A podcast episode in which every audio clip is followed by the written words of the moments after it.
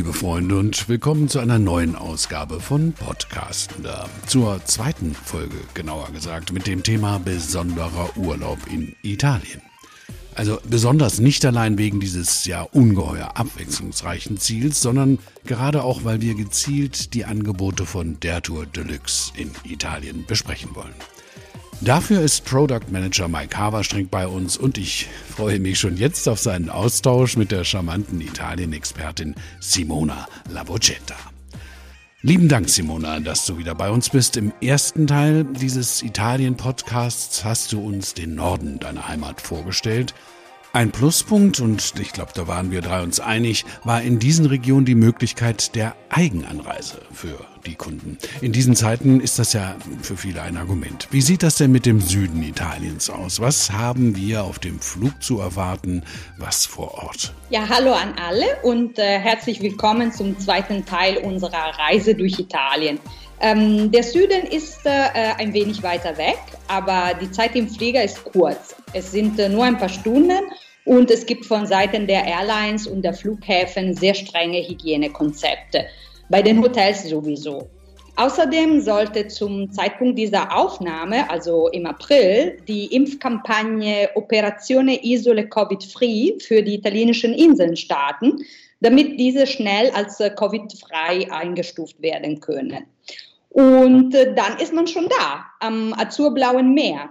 Der Süden fasziniert mit äh, seinem mediterranen Flair, vielen Sonnenstunden und natürlich einer langen Open-Air-Saison.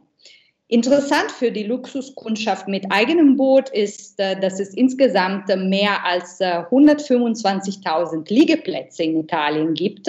Und diese gute nautische Infrastruktur sorgt für reibungslosen Urlaub an Bord und bei den Landgängen. Aber selbst diejenigen, die keine Sonnenanbeter sind, kommen auf ihre Kosten, indem sie das authentische und grüne Italien erleben. Zum Beispiel mit Aktivurlaub in den Nationalparks, äh, wie der Parco Nazionale del Pollino, der zwischen der Basilicata und Kalabrien liegt, oder bei den Vulkanbesteigungen. Hier ein kleiner Tipp. Ein besonders beeindruckendes Naturschauspiel ist der aktive Vulkan Stromboli bei Nacht. Im äh, vorigen Podcast haben wir auch über die Weinstraßen gesprochen und äh, selbstverständlich befinden sich viele Weinstraßen auch im Süden. Nur in Apulien gibt es schon neun, auf Sizilien sind es sieben, wie die berühmte Strada del Marsala e Moscato di Pantelleria. Und äh, gerade in der Nebensaison zeigt sich der Süden von seiner schönsten Seite mit dem Beginn der Mandel- und Zitrusblüte und einer sehr angenehmen Temperatur, die perfekt für Outdoor ist. Der Spätsommer-Herbst ist äh, ideal für eine Kombi aus äh, Bade- und Aktivurlaub, denn äh, das Meer hat noch angenehme Badetemperatur und es ist nicht mehr so heiß für Aktivitäten an der frischen Luft. Zum Beispiel ein Highlight äh, könnte eine geführte Trekkingtour durch die Alcantara-Schlucht auf Sizilien sein, denn bei dieser Tour äh, ist man immer draußen. Äh, es wird durch die Felsöffnungen geklettert, streckenweise durch den Fluss gelaufen oder geschwommen. Und auch auf den Liparischen Inseln kann man schön wandern. Äh, diese kleinen Vulkaninseln vor Messina sind äh, wirklich bezaubernd. Äh, man muss sich das nur vorstellen, am Wegesrand wächst der wilde Fenchel, der Ausblick ist spektakulär und oft begegnet man bei der Wanderung keiner Menschenseele. Simona, ich würde jetzt gern mal direkt hier den Mike dazu holen ins Gespräch. Mike, du hast uns ja auch äh, in der ersten Episode schon davon berichtet, dass die Deluxe-Angebote unter der Covid-Pandemie, unter Covid-19 nicht so sehr leiden, eigentlich eher im Gegenteil sogar. Äh, Deluxe ist im Trend. Wie ist denn da die Lage im Süden Italiens? Ne, das ist doch jedenfalls jedenfalls in meinem äh, Kopf ein Klassiker in Sachen Luxusurlaub oder auch wenn nicht jeder mit dem Boot kommt, trotz der ganz vielen Liegeplätze. ja, die Boote sind natürlich schon sehr beliebt, also insbesondere auf ähm, Inseln wie Sardinien. Da, ähm, da kommt man nicht unbedingt mit dem Boot, aber dann mietet man sich dann vielleicht eins, zumindest unsere Gäste. Ähm, also der Süden Italiens ist für uns sehr, sehr wichtig. Äh, wie du schon sagtest, haben wir viele, viele Zielgebiete, ob es jetzt eben Sardinien ist, Sizilien, die Amalfiküste, Ischia, Capri, also da ist wirklich die ganze Bandbreite an Sehnsüchten, die man so hegt und pflegt, wenn man an Italien denkt, zu finden. Ähm, aber ich bleibe mal gerade bei Sardinien. Sardinien ist für uns eins äh, der Top-Top-Ziele in Italien. Und nicht zuletzt wegen der Costa Smeralda. Die Costa Smeralda ist sicherlich allen ein Begriff. Äh, Im Norden der Insel gelegen, wirklich ähm, sehr, sehr, sehr, sehr luxuriös. Ende der 60er Jahre vom Aga Khan gegründet, eigentlich so ein bisschen als privates Refugium. Ähm, aber das ist dann so ein bisschen ausgeweitet worden und äh, das kamen immer mehr Leute und dann irgendwann kam der Jet Set. Und ähm, dann wurden eben, wurde zuerst das Hotel Cala di Volpe gebaut und dann folgten noch vier weitere. Und nun hat man da wirklich ja eine, eine ganz exklusive Luxusenklave. Sardinien ist ja auch so gut wie Covid-free. Ähm, insofern äh, versprechen wir uns auch in 2021 sehr viel von Sardinien. Man hatte in der Vergangenheit immer so die vier Hotels ähm, an der Costa Smeralda. Das war so ein Klassiker für unsere Luxuskunden. Und das, da sprechen wir auch wirklich von Luxus. Das heißt, da ist dann so eine Reise auch gerne mal so 100.000 Euro oder 150.000 Euro. Das kann man da ganz schnell äh, loswerden, so viel Geld. Also das ist wirklich sehr, sehr exklusiv und spricht natürlich auch einen entsprechenden Kundenkreis an. Dann haben wir im Süden, das ist auch so ein Klassiker, natürlich das Forte Village, was es schon seit vielen Jahren gibt. Ähm, und das ist eben sehr berühmt für seine langgezogenen Sandstrände. Das ist nämlich immer eine Frage, die wir ganz, ganz häufig haben in der Reservierung auch bei uns, wenn äh, eben Reisebüros VIP-Kunden haben und sagen, okay, wir wollen jetzt ein Top-Hotel am Strand. Und das möchte man gar nicht meinen. Da gibt es nämlich gar nicht so viele in Europa. Es gibt zwar viele Luxushotels, aber nicht alle sind am Strand. Viele sind am Wasser, aber eben nicht am Strand. Und das Forte Village zum Beispiel ist ein Klassiker, äh, wirklich direkt am, am langgezogenen Sandstrand. Man muss einfach auch sagen, wenn jemand überhaupt gerne Strände mag, ist in Europa wahrscheinlich wenig zu finden, was so tolle Strände hat wie Sardinien. Das muss man einfach sagen, das ist fast karibisch und ich, ich wüsste kaum einen Ort, den man, den man für den Strand mehr empfehlen kann. Und da hat man eben im Süden eher die langgezogenen Sandstrände, dann oben an der Costa Smeralda ist es dann eher so ein bisschen buchtig. Und was dieses Jahr einfach schön ist, ist, dass sich auch so ein bisschen was auf der Insel tut. Und zwar Anfang Juni eröffnet unterhalb von Olbia, also südlich von Olbia, das Baglioni Resort Sardinia. Das ist äh, eben ähm, ein brandneues Hotel und das ist einfach schön, dass sich auf der Insel auch im Luxusbereich mal was tut. Da war lange Zeit so ein bisschen war, das, äh, war die Insel im Cinderella-Schlaf und ähm, jetzt passiert da so ein bisschen was. Also dieses Jahr die Eröffnung vom Baglioni Resort und nächstes Jahr dann äh, die Eröffnung vom Kempinski Seven Pines, was ja schon sehr erfolgreich auf Ibiza etabliert wurde. Also da ist einiges los. Ja, äh, das klingt gut und nicht klassisch, sondern eher nach neuem Aufbruch. Aber ein klassisches Ziel ist die Südküste, hast du gesagt. Und, und wenn wir über solche Ziele sprechen, die äh, auch gerade den ähm, verwöhnteren Kunden, sage ich mal, irgendwie im Kopf sind, dann darf natürlich auch die ewige Stadt nicht fehlen. Ne? Äh, was kannst du uns denn für anspruchsvolle Kunden in Rom empfehlen, Mike? Ach, in Rom, das ist äh, immer, das ist, da haben wir so viel Auswahl, da hat man tatsächlich die Qual der Wahl. Da hat man so wirkliche Hotel-Ikonen, wie das berühmte Hotel Hassler oben auf der spanischen Treppe. Das ist der Klassiker, das Grand Hotel schlechthin in Rom. Seit Generationen privat geführt, äh, immer noch ähm, aktuell von, von Herrn Wirth äh, ganz, ganz toller Mann, der ist übrigens taubstumm und führt das Hotel in einer Art und Weise, das ist unglaublich, der kann Lippen lesen in fünf verschiedenen Sprachen. Das ist ein ganz bemerkenswerter Mann, der dieses Hotel auch wirklich ins 21. Jahrhundert transformiert hat ohne eben die Seele zu zerstören. Das wäre für uns auf jeden Fall ein Klassiker. Aber dann hat man, wenn man so ein bisschen ins Modernere oder, oder, oder Kontemporäre geht, dann ist ganz klar für uns in unsere Favoriten die Roccoforte Hotels. Schon seit langem das Hotel de Russie. Das ist wirklich ein Klassiker mit einem fantastischen Garten, da trifft sich wirklich die Crème de la Crème äh, von Rom. Und das finde ich eben auch ganz schön, dass man eben, wenn man als Tourist unterwegs ist, da möchte man ja auch gerne immer mal den Lokalkolorit erleben und einfach gucken, okay, was machen eigentlich auch die Locals? Und das finde ich bei dem Hotel immer so schön, wenn man da in dem Garten sitzt und vielleicht mal ein Getränk zu sich nimmt oder so und einfach so ein bisschen nach rechts und links schaut. Da sieht man dann wirklich auch die Römer, die sich dort treffen. Und das finde ich ja eben auch spannend, dass man sich nicht, nicht nur unter Touristen aufhält, sozusagen. Und ähm, Roccoforte, die haben ähm, vor kurzem ein zweites Hotel eröffnet, und zwar das ehemalige Interconti de la Ville. Das ist jetzt das Roccoforte Hotel de la Ville. Das ist praktisch neben dem Hotel Hassler, eben auch oben auf der oberhalb der spanischen Treppe. Und das ist ganz toll renoviert worden, gefällt mir super vom Stil, ist so ein bisschen ja, außergewöhnlich, äh, man kann es kaum beschreiben, modern, aber doch gemütlich. Und da hat man eben das, was viele unserer Gäste in Rom immer suchen, eine spektakuläre Dachterrasse. Und das ist eben für manche Gäste ganz, ganz wichtig, ein Hotel zu haben mit Dachterrasse, wo man dann eben über die Dächer von Rom schauen kann. Und das kann man da wirklich in Bestform. Das finde ich immer ganz super und ist auch super angenommen worden. Also das Hotel hat eröffnet und ist, diese Dachterrasse ist äh, praktisch äh, der Hotspot äh, der Stadt. Aber wir haben natürlich auch kleinere Häuser, kleine Boutique-Hotels in Rom. Und das ist natürlich auch das, was Deluxe auszeichnet. Wir versuchen immer bei der Deluxe die Bandbreite von Luxus abzudecken. Und das bedeutet für uns, dass wir natürlich die Grand Hotels haben, die Klassiker, die großen Namen, die guten Hotelgruppen, mit denen wir natürlich seit vielen Jahren auch arbeiten, aber eben auch gucken, okay, was gibt es eigentlich sonst noch? Was haben wir für kleine Boutique-Hotels? Weil nicht jeder möchte gerne ein großes Hotel. Viele Gäste lieben das kleine, feine. Und da haben, haben wir auch eine schöne Auswahl Auswahl, unter anderem die The First Hotels. Äh, das erste war das The First Luxury Art. Dann haben wir seit äh, zwei Jahren das The First Dolce. Das ist wirklich auch ein ganz bezauberndes kleines Hotel, paar 20 Zimmer. Das ist, da gibt es gar keine Lobby in dem Sinne, da checkt man im Wohnzimmer sozusagen ein und ähm, eine sehr persönliche Atmosphäre ähm, wo man auch immer mal wieder mit den Angestellten in, in Kontakt kommt und, und einfach nette Schwätzchen hält und, und so. Also es ist wirklich, als wenn man zu Gast in, ähm, irgendwo privat ist. Und das versuchen wir eben bei Deluxe abzudecken und das können wir in Rom ganz fantastisch machen.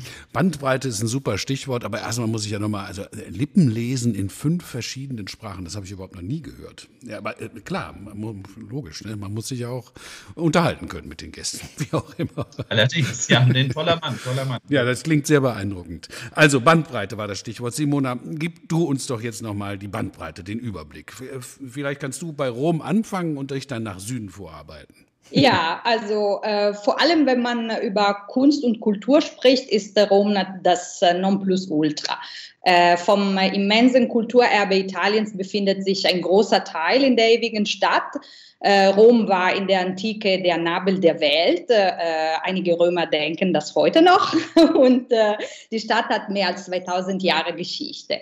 Wie in äh, kaum einer anderen Stadt hat man äh, Zeugnisse der Vergangenheit und der Moderne so nahe beieinander. Äh, diese antiken Bauwerke wie das Kolosseum, das Forum Romanum oder die archäologischen Ausgrabungen in der Domus Aurea sind überwältigend. Aber es gibt auch moderne Werke äh, italienischer und internationaler Künstler. Diese sind zum Beispiel im äh, Maxi zu finden. Das ist äh, das äh, Museum der Kunst des 21. Jahrhunderts. Und das Museumsgebäude selbst äh, ist äh, von der Star-Architektin Saadid entworfen worden. Also auch so gut wie ein Kunstwerk. Ein ganz besonderes Highlight für die Golfliebhaber ist, dass äh, Rom Austragungsort des Ryder Cup 2023 sein wird. Wir wissen, dass die Luxusklientel gerne auf dem Golfplatz ist und äh, auch hier hat Italien viel zu bieten, denn es äh, gibt von Nord bis Süd über 400 Golfanlagen, sowohl in den Hügeln als auch in Meeresnähe. Das äh, mediterrane Klima verspricht ein schönes Spiel das ganze Jahr über und wie schon erwähnt, wird der Ryder Cup 2023 vor den Toren Roms ausgetragen und zwar im äh, Golfclub Marco Simone. Also unbedingt notieren, denn es wird ein Mega-Ereignis. Wenn wir weiter Richtung Süden fahren, dann sind die Klassiker der Golf von Neapel, Ischia, äh, Capri, Hierzu ist äh, sehr viel schon bekannt. Äh, deshalb möchte ich auf äh, Procida aufmerksam machen, denn diese kleine Insel im Golf von Neapel wird 2022 italienische Kulturhauptstadt sein. Weitere Highlights in Kampagnen sind natürlich die archäologischen UNESCO-Welterbestätten von Pompeji, Ercolano und Pestum. Wer sich einfach verwöhnen lassen will, dem sei Ischia empfohlen mit ihren 103 heißen Quellen eines äh, der Kurorte, in denen man äh, wunderbar relaxen kann. Und ein weiteres Schmuckstück ist äh, die Costiera Amalfitana, UNESCO-Welterbe und die wohl spektakulärste Küstenstraße Italiens. In der ersten Ausgabe dieses Jahres vom ADAC Reisemagazin war eine zwölf Seiten Reportage über die Amalfitana und Capri als äh, Top-Destination 2021 und das unter dem schönen Titel Eine Küste zum Küssen. Es gab viele Tipps, unter anderem Wanderungen in den Monti Lattari, die Grotta Azzurra, die Faraglioni, was äh, nicht jeder weiß, ist, dass die Amalfiküste gerade eine starke Wende in Richtung Nachhaltigkeit vollzieht. Unter dem Namen Progetto Costa d'Amalfi verbirgt sich eines der innovativsten Projekte in puncto Slow Tourismus. Unter anderem wird die Nutzung der Wasserwege angekurbelt, um die Autos zu reduzieren und es werden die angrenzenden Gebiete eingebunden, damit die Touristen besser verteilt werden können. Man könnte also sagen, ein Klassiker wird jetzt ganz neu erfunden. Wachgeküsst. Eben. Ne? Nachhaltigkeit, Slow Tourism, äh, äh, Mike, und das an der Amalfiküste, spielt das bei der Tour Deluxe auch eine Rolle? Auf jeden Fall. Also Nachhaltigkeit ist ähm, überall ein Thema, seit vielen Jahren auch schon. Das heißt, die Hotels hatten jetzt wirklich auch schon einige Jahre Gelegenheit, darauf einzugehen und ihre Konzepte darauf umzustellen. Bei uns findet man das eben hauptsächlich in den Spas, dass man da eben darauf schaut, dass nachhaltige Produkte verwendet werden, auch eben lokale Produkte in den Küchen der Restaurants und dergleichen. Man, man will halt in Italien, das ist immer ganz wichtig, den lokalen Flair behalten, aber man, natürlich auch mit der Zeit gehen. Und das Ding ist eben, wenn Leute nach Italien fahren, viele unserer ähm, Rest äh, Hotels haben ja Restaurants mit Michelin-Sternen und dergleichen. Und es ist sicher sicherlich auch vielen Gästen wichtig, dass man eben auf diesem Niveau essen kann. Das kann man in Italien auf jeden Fall, auch eben an der Amalfiküste. Aber für ganz, ganz viele oder ich möchte fast sagen die meisten ist es einfach doch dann wichtig, irgendeine klassische Pasta zu bekommen oder eben so die Klassiker, die man so im, im Kopf hat, wenn man, wenn man denkt, ähm, man fährt nach Italien. Und, ähm, und das ist ja auch oft das, was die Küche ausmacht in Italien. Gar nicht mal unbedingt, dass so fancy gekocht wird, sondern dass die Zutaten einfach so fantastisch sind. Und das ist natürlich an der Amalfiküste absolut gegeben. Für uns ist natürlich ein Klassiker Positano was wirklich ein äh, wunderschöner, äh, pittoresker Ort ist. Was man aber immer nicht so vergessen darf, und das ähm, wissen viele gar nicht, ist, dass A, die Amalfitana eine sehr stark befahrene Straße ist und die führt eben auch durch Positano. Also in der Hauptsaison würde ich mir überlegen, ob ich ähm, nach Positano gehe. Und Positano liegt abends im Schatten. Das heißt, wenn man zum Beispiel ein bisschen weiter die Amalfiküste runterfährt, dann hat man eben die Abendsonne. Und das hat man zum Beispiel bei uns im Casa Angelina, ein sehr modernes Haus. Da hat man auf der Dachterrasse einen Sonnenuntergang. Das ist wirklich unglaublich. Das ist wunderschön. Dann weiter hoch das ähm, Monastero. Ähm, das ist ein ehemaliges Kloster. Das ist einfach unglaublich gelegen. Das hat einen Blick, da verschlägt es einem wirklich die Sprache. Und das Haus hat einen Pool, das ist sicherlich einer der spektakulärsten Pools der Welt. So ein Infinity Pool, der so ein bisschen über die Klippe hinausgeht. Also ganz an den Rand muss man so ein bisschen mutig sein, wenn man dahin schwimmt. Das ist aber wirklich eine ganz tolle Sache. Und eine ähnliche Variante hat man im Hotel Caruso von Belmont. Das ist auch so ein Klassiker in Ravello. Ähm, das ist eher traditionell gehalten. Auch die haben einen spektakulären Infinity Pool. Und ich möchte wirklich sagen, dass das Caruso und das Monastero, das sind, glaube ich, mit die, also von den fünf spektakulärsten Pools der Welt sind die beiden auf jeden Fall dabei. Was wichtig ist, Ihnen nochmal zu wissen, ist, dass das Hotel Caruso empfehlen wir eben besonders gerne, weil der Ravello ist zwar an der Amalfitana, aber nicht direkt an der Amalfitana. Das heißt, man hat den Verkehr nicht, wenn man dort wohnt. Und das ist eigentlich immer ein guter Tipp ähm, für die Kunden auch zu wissen, dass wenn man in Ravello wohnt, man praktisch nah an allem ist, aber nicht eben direkt an dieser Straße, die eben dann doch manchmal stark befahren ist. Und dann haben wir natürlich noch Capri, was der absolute Luxusklassiker ist.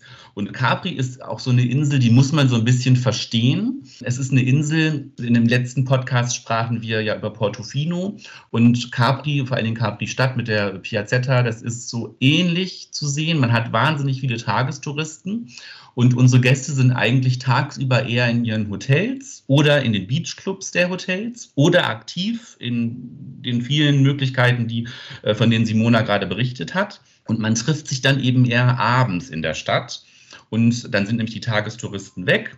Und dann hat man entsprechend die Insel für sich oder, oder auch Capri Stadt für sich. Und dann sitzt man dort und dann hat man People-Watching und so weiter. Also es ist so ein bisschen so eine andere Form des Urlaubs. Man ist eben abends, äh, tagsüber ja für sich und abends trifft man sich dann so. Das ist Capri. Und was ich toll finde, ist, dass die Nachbarinsel äh, Ischia, die früher immer so ein bisschen als ja, so ein bisschen äh, Kurinsel gesehen wurde für die älteren Leute, mit Fangopackungen und dergleichen. Das gibt es natürlich heute auch noch, keine Frage. Aber die Insel hat sich so ein bisschen neu erfunden und man hat jetzt sehr viele junge Leute auch vor Ort, neue Hotels, für uns das Mezzatore.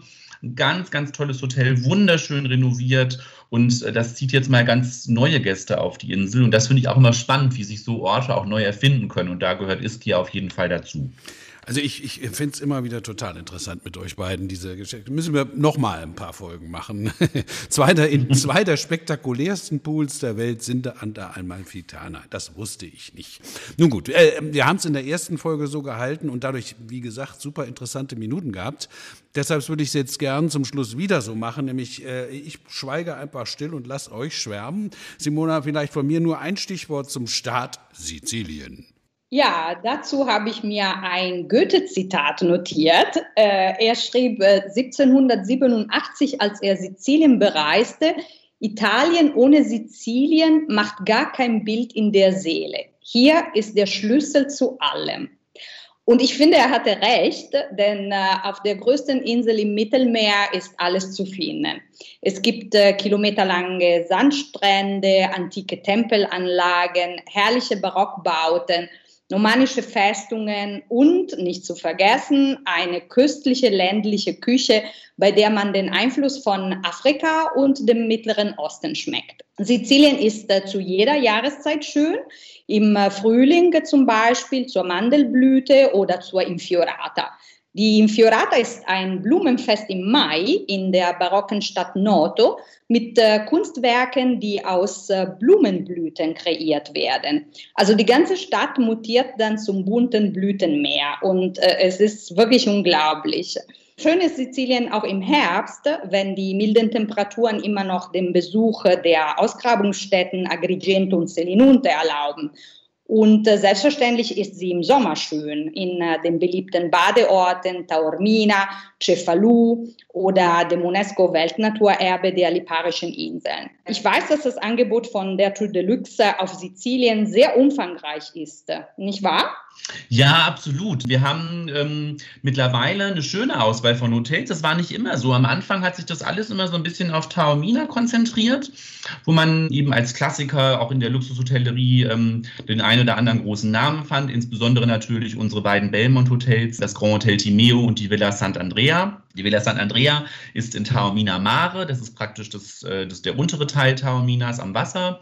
Und dann äh, gibt es nochmal Taormina Alta, das ist praktisch ähm, die höher gelegene Altstadt. Da ist das Grand Hotel Timeo. Und das sind wirkliche Klassiker, auch wunderschöne Hotels, muss man wirklich sagen. Klassisch, traditionell, aber das muss da auch irgendwie gefühlt so sein, finde ich immer. Man hat dann eben, in der Zwischenzeit hat man neue Hotels, das Verdura zum Beispiel, ist jetzt nicht mehr ganz so neu, aber das ist in Chaka, ähm, das ist in der Nähe der berühmten Ausgrabungsstätten äh, Selinund und Agrigent. Da hat man wirklich viel zu tun. Die haben zwei tolle Golfplätze, auch für Golfer eben super beliebt. Und das ist ein sehr, moder das ist ein sehr modernes Haus und gehört zu den Roccoforte Hotels. Und Roccoforte hat eben auch äh, oder eröffnet in diesem Jahr die Villa Igea in Palermo. Und das gibt uns natürlich jetzt super die Gelegenheit, nicht nur für 14 Tage in ein Hotel zu gehen, sondern einfach die verschiedenen Hotels zu kombinieren. Ähm, man fliegt am besten vielleicht nach Palermo, macht dann ein paar Tage Palermo in der Villa Igea. Und das Schöne bei, bei der Villa Igea ist, dass es auch nicht so ein normales Stadthotel ist, sondern es hat so ein bisschen Resortcharakter. Es hat eine schöne, einen großen Pool, eine schöne Gartenanlage. Also es ist, ist eher wie im Resort. Da kann man da erstmal ankommen, fährt weiter ins Verdura, kann da Golf spielen, kann kann da die Ausgrabungsstätten besichtigen und so weiter.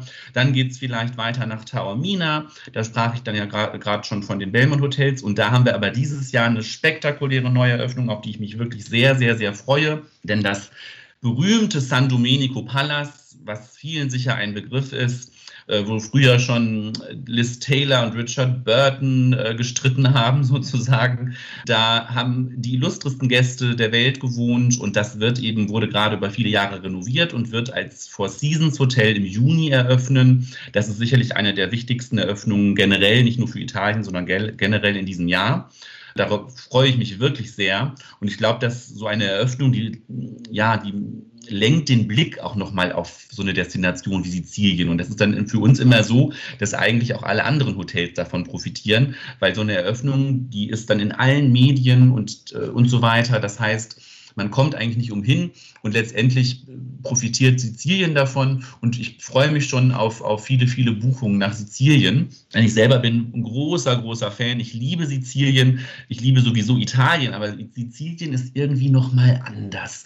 Und das fängt schon ähm, bei der Küche an. Ich liebe ja die Küche in Sizilien und da gebe ich aber jetzt weiter an Simona, denn die kann da noch ein bisschen mehr zu sagen. Also du hast natürlich völlig recht. Äh, auf Sizilien ist vieles zu entdecken. Ungefähr 9 Prozent des gesamten kulturellen Erbes Italiens äh, ist auf Sizilien beheimatet. Das ist schon bemerkenswert. Äh, die günstige Lage im Mittelmeer hat äh, über die Jahrhunderte diverse Eroberer angezogen und Sizilien ist dementsprechend von verschiedenen Kulturen geprägt worden. Wir sehen also ein buntes Miteinander verschiedener Stilelemente und Einflüsse von Griechen, Arabern, Normannen. Diverse Gebäude stellen ein außergewöhnliches Beispiel dieser Verschmelzung aus äh, westlicher, islamischer und byzantinischer Kultur dar. Vor allen Dingen in Palermo. Damals äh, lebten unterschiedliche äh, Menschen von äh, unterschiedlicher Herkunft und Religion. Muslime, Byzantinen, Juden, Lombarden, Franzosen. Und äh, ihr Miteinander entdeckt man heute in der Architektur und in den Ornamenten wieder. Zum Beispiel in der Altstadt von Palermo ist der Normannenpalast zu bewundern und der ist auf einem arabischen Schloss errichtet worden. Die Kathedrale von Palermo und die Kirche San Giovanni degli Eremiti waren erst Kirchen, dann Moscheen und wurden dann wieder in Kirchen umgewandelt. Und oberhalb von Palermo liegt das UNESCO-Welterbe von Monreale, bekannt für den wunderschönen Dom Santa Maria la Nuova. Das ist ein Normannenbau aus dem 12. Jahrhundert mit romanischem Baukörper, arabischen Intarsien und byzantinischen Mosaiken. Also alles sehr spannend. Genauso spannend sind die Aromen der sizilianischen Küche, äh, denn auch hier kann man dank der unterschiedlichen Völker, die auf äh, Sizilien gelebt haben, ein Potpourri aus äh, Düften und Geschmacksrichtungen finden. Die Araber brachten äh, Marzipan, die Afrikaner Couscous, die Griechen Ricotta.